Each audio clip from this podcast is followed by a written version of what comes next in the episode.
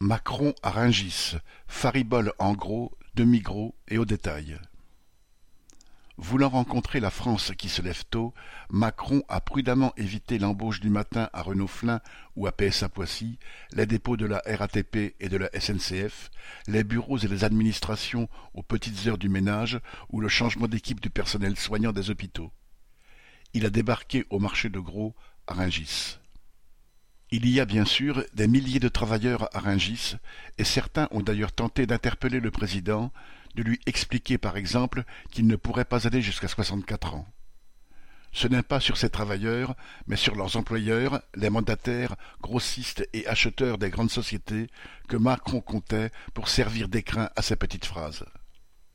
C'est donc face à un cœur de petits patrons matinaux et devant une tête de veau fraîchement découpée que le président a affirmé qu'il fallait travailler plus longtemps pour financer les écoles et les hôpitaux. Aucun, bien sûr, n'a eu le mauvais goût de lui rappeler les cent milliards d'euros trouvés sans difficulté, il y a trois semaines à peine, pour augmenter le budget des armées, ni les centaines de milliards offerts chaque année pour soutenir les profits des grandes entreprises. Poursuivant sa visite, Macron a évoqué le système de retraite par répartition, ce trésor qu'il faut conserver, oubliant qu'il voulait lui-même l'abolir il y a deux ans. Il a eu enfin cette phrase, longuement polie sans doute par les services compétents. Le système de retraite est le patrimoine de ceux qui n'en ont pas.